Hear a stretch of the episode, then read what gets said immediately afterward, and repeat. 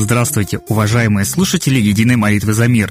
Сегодня 4 ноября, а это значит, что наша страна отмечает День народного единства. Он отмечается в нашей стране ежегодно 4 ноября, начиная с 2005 года. Этот праздник установлен в честь важного события в истории России – освобождения Москвы от польских интервентов в 1612 году и приурочен к Дню Казанской иконы Божией Матери.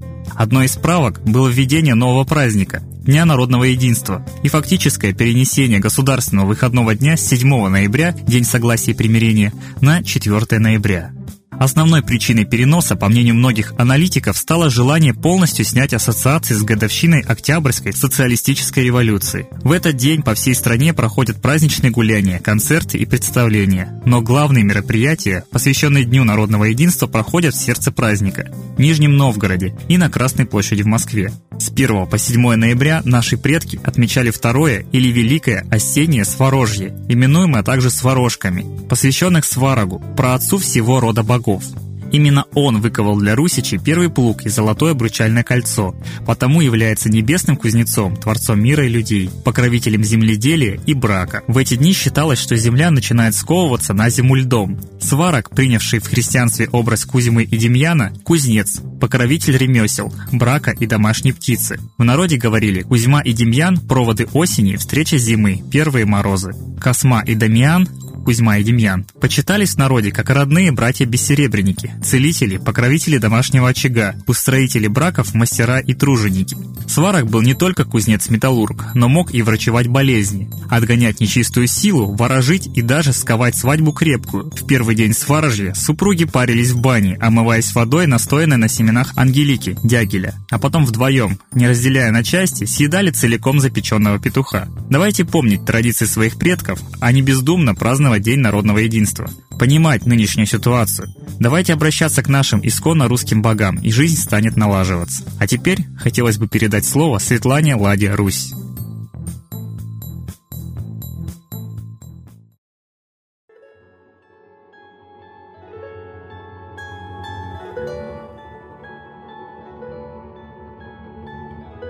Уважаемые граждане России, обратите внимание на то, что мы живем в одной стране, у нас общий кошелек, бюджет, и мы должны действительно интересоваться, а куда идут деньги из бюджета. Нас убеждают платить налоги. Налоги растут непомерно. Скобка скажем, что создаются торы, где вообще без налоговой зоны. Значит, мы еще и эти налоговые дыры будем ликвидировать своими повышенными налогами, штрафами, отбором пенсий дальнейшим. Три года уже отбирается накопительная часть, напомню. Куда идут деньги из бюджета? Ведь этот бюджет пополняется за счет практически неимущих людей, которые трудятся из последних сил, либо доживают свою жизнь на крохи пенсионные. Олигархи из этого бюджета только получают. Вспомним, что фонды, которые копились для того, чтобы в кризис как-то помочь народу, опять-таки отдаются олигархам. И вот еще одна новость. Прибыль российских банков в 2015 году составит от 100 до 200 миллиардов рублей, а в 2016 году около 200 миллиардов. Банки богатеют, народ нищает, олигархи богатеют, народ нищает. Народ – это мы с вами. И мы должны понимать, что мы живем не просто в нищей стране, а в разоренной стране, в банкроте. И об этом СМИ молчат, потому что, сами знаем, 98% СМИ по статистике отдается под хвалебный имидж власти. В принципе, мы живем так же нищи, как и Украина, но нам об этом не говорят. СМИ создают иллюзию благополучия. Но как можно жить на 90% в долг? А как мы будем отдавать? Банки своей прибылью не будут бюджет покрывать и долг бюджетный. Олигархи тоже. Хотя во всех нормальных странах перераспределение идет, и олигархи платят очень большие налоги. До 70% во Франции платят олигархи налогов. А у нас фактически наравне с неимущими 13%. И то уходят от налогов, и даже официально государство освобождает их от налогов. Возьмем «Газпром» в Китае. Почему мы с вами это терпим? Почему мы платим, платим, платим в общий кошелек, а на этот общий кошелек фактически очень много ртов, и его уже нет. Бюджет от трех до пяти лет минимум на страну такой огромный должен верстаться, а он на один год. То есть мы не знаем, сколько у нас будет через год. Почему очень много лет Путину, общественный деятель, на трибунах, я сама слышала множество конференций, говорили, Владимир Владимирович, если мы сырьевая экономика колонизаторского типа, давайте мы вернемся к промышленному типу, начнем что-то производить, чтобы у нас было что-то внутри страны. Нет, у нас разрушено, и мы это знаем, объяснять не надо. Разрушена и промышленность, и сельское хозяйство, да? И только за продажу ресурсов мы получали деньги в бюджет. И только на то количество долларов, на которое мы продали эти ресурсы, то есть это полная колония, сколько продали нефти, газа и получили долларов, столько можете напечатать рублей. И опять же, очень громко надо кричать, кто владеет Центробанком. Молчат, не отвечают, даже на официальные запросы говорят, это не государственная структура, понятно, что частная. Но ведь Центробанк фактически управляет и президентом, и правительством. Его указы обязательно для страны. А вот президент и правительство не имеют никаких рычагов влияния на Центробанк. Значит, кто выше? Центробанк. Все у нас сейчас пляшет от денег. Деньги печатает Центробанк. Нашим общим кошельком, опять-таки, золото-валютными резервами управляет этот Центробанк. Извините, кто это? Кто это дядя Центробанк? Дядя Сэм, англичанин, американец. Мы не думаем, что он русский, только потому, что, в принципе, эта система появилась сразу после госпереворота Ельцина. Ельцина явно поставил за рубеж, ведь он консультировался с Гельмутом Колем и с Клинтоном. Как провести переворот? Как свергнуть законную власть в стране? Кто сверг законную власть в стране? Зададим себе вопрос. В принципе, можно ответить. Зная уже, слава богу, много лет прошло, мы видим, как цветные революции ЦРУ делают в других странах. Понятно, что это Клинтон. ЦРУ руками Ельцина. И уже очень много информации с помощью психогенераторов. Воздействие на психику, на массы. Знаем, что массовые чувства очень сильно. И паника массовая очень сильна. И агрессия, безумие массовое очень сильно. И вот эйфория от того, что люди идут к свободе, которая была, кстати, когда стреляли в Верховный Совет, все хлопали, аплодировали, ура, бей коммуняку, певали, хлопали в ладоши. Советская армия шла на своих же советских людей, и женщин, детей, попов убивали, вспомним. И это очень похоже на Украину. Украина тоже в восторге кричала, что они революция достоинства, вот такая мы Украина великая, свободная, где она сейчас? А ведь ей тоже управляет МВФ. В принципе, мы повторяем Грецию. Возьмите у меня в долг, а потом отдайте в полтора раза больше. Мы взяли в долг, значит, нам отдавать в полтора раза больше. Но мы не греки, мы не объединимся, не пойдем плясать на площади, что мы долг не отдадим. Мы будем помирать, но платить, потому что мы патриархальные, мы любим слушаться. И верить дяде телевизору то, что скажут корреспонденты, то и правда. Но мы знаем, что они скажут 98% хвалы властям. А кому принадлежат СМИ и телевизор? Но ну, вы хотя бы чистую информацию отфильтровываете. В стране денег нет. Мы разорены. Но в это же время мы рады, что полтора триллиона отдали на Олимпиаду, что сейчас последние крохи бюджетные мы тратим на чемпионат мира, строим коттеджи. И понимаем, что, в принципе, к концу подходит Гарвардский проект ЦРУ начатой революции вот этой, непонятно как названной госпереворотом Ельцином и заканчивающийся сейчас заселением России иностранцами Торами. То есть без налоговой зоны и опережающее развитие иностранцев, иностранных олигархов в нашей стране. А нам это не принесет ничего. Хотя нам почему-то говорят, что привлечение инвестиций, как хорошо Торы. Все выворачивают наизнанку, с ног на голову ставят, чтобы мы верили тому, чего нет. Мы живем в иллюзиях. Торы – это оккупация, колонизация. Это, в принципе, продолжение Великой Отечественной, но с нашего арабского молчаливого согласия. Интересуйтесь законами, интересуйтесь, что происходит. Понимаете, что центробанки богатеют, а мы с вами нищаем. И будем умирать только от безнадеги, нищеты сами, потому что русский народ, он вольный народ, он любит волю, простор, раздолье, а у нас уже не то, что простор, раздолье землю отбирают. И воли нет, поскольку мы уже под тотальным контролем отпечатки пальцев уже собирают у нас, как у преступников, чтобы каждого мочь прижать к ногтю, кто хотя бы пискнет, что кушать хочется.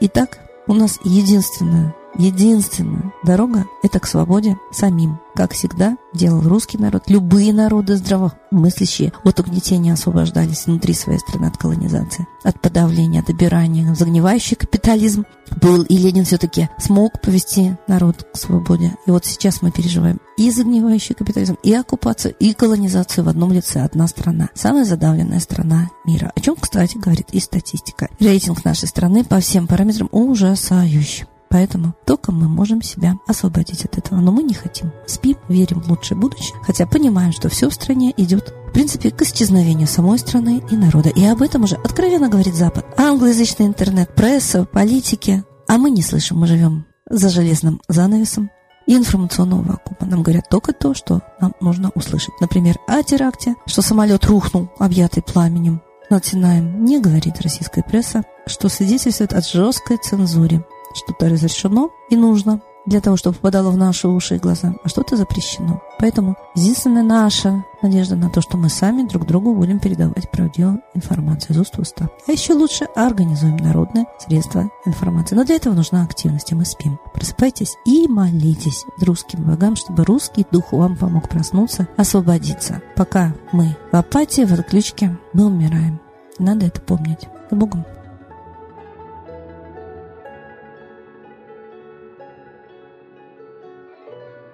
Спасибо Светлане Ладе Русь. А теперь торжественный момент. Единая молитва за мир.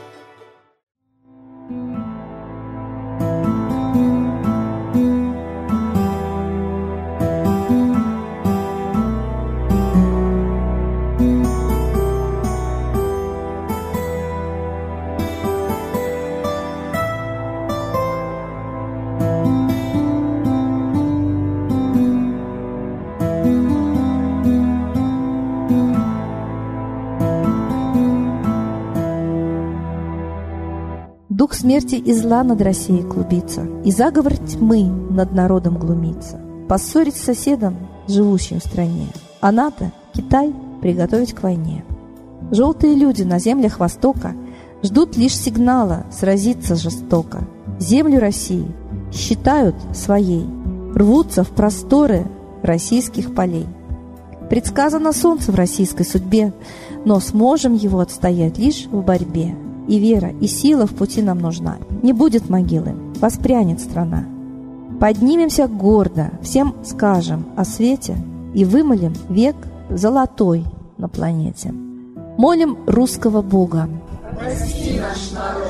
Дай нам к счастью дорогу. Прости наш народ. Ра, сожги наши страхи. Прости наш народ. Мы в последней рубахе. Прости наш народ. Молим солнце вернуться, Спаси наш народ. чтобы от страха не гнуться. Спаси наш народ. Митра, Ра, Майтрея, Спаси наш народ. нечисть нас не жалеет. Спаси наш народ. Русские люди, вперед, за богами, вслух повторяйте вместе за нами. Если молитва уйдет в небеса, снова начнутся у нас чудеса. Честно и смело скажи свое слово. Русские боги помочь нам готовы.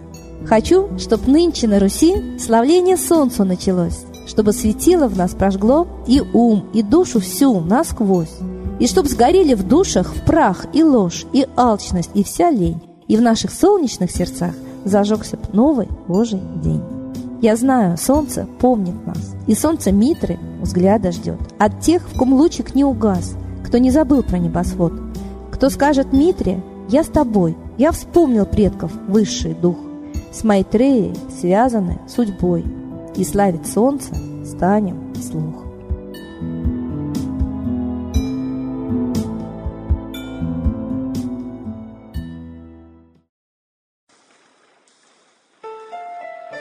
Новый порядок несет сатана. Миру готовы мор и война. Русские боги, спасите страну. Трусости, лени, простите вину. Митра родителем был нам небесным, стал он Майтреей великим, известным. Слышит он русского люда мольбу, помощь нам шлет, коль идем на борьбу. Владыка Майтрея, нам помощь пошли, погибель убрать от планеты Земли. Твои легионы пошли нам с небес. Народы с мольбой ожидают чудес. Господи, разум народам верни. Вновь наступили тяжелые дни. Снова войска на готове стоят. Снова на смерть посылают. Брат поднимается снова на брата. Мы в эгоизме и лжи виноваты. Верим предателям рода людского. Мир наш над пропастью гибели снова. Полный, тотальный контроль наступает. Карта раба нас свобода лишает. Просим о помощи, молим о чуде, чтобы прозрели и выжили людям.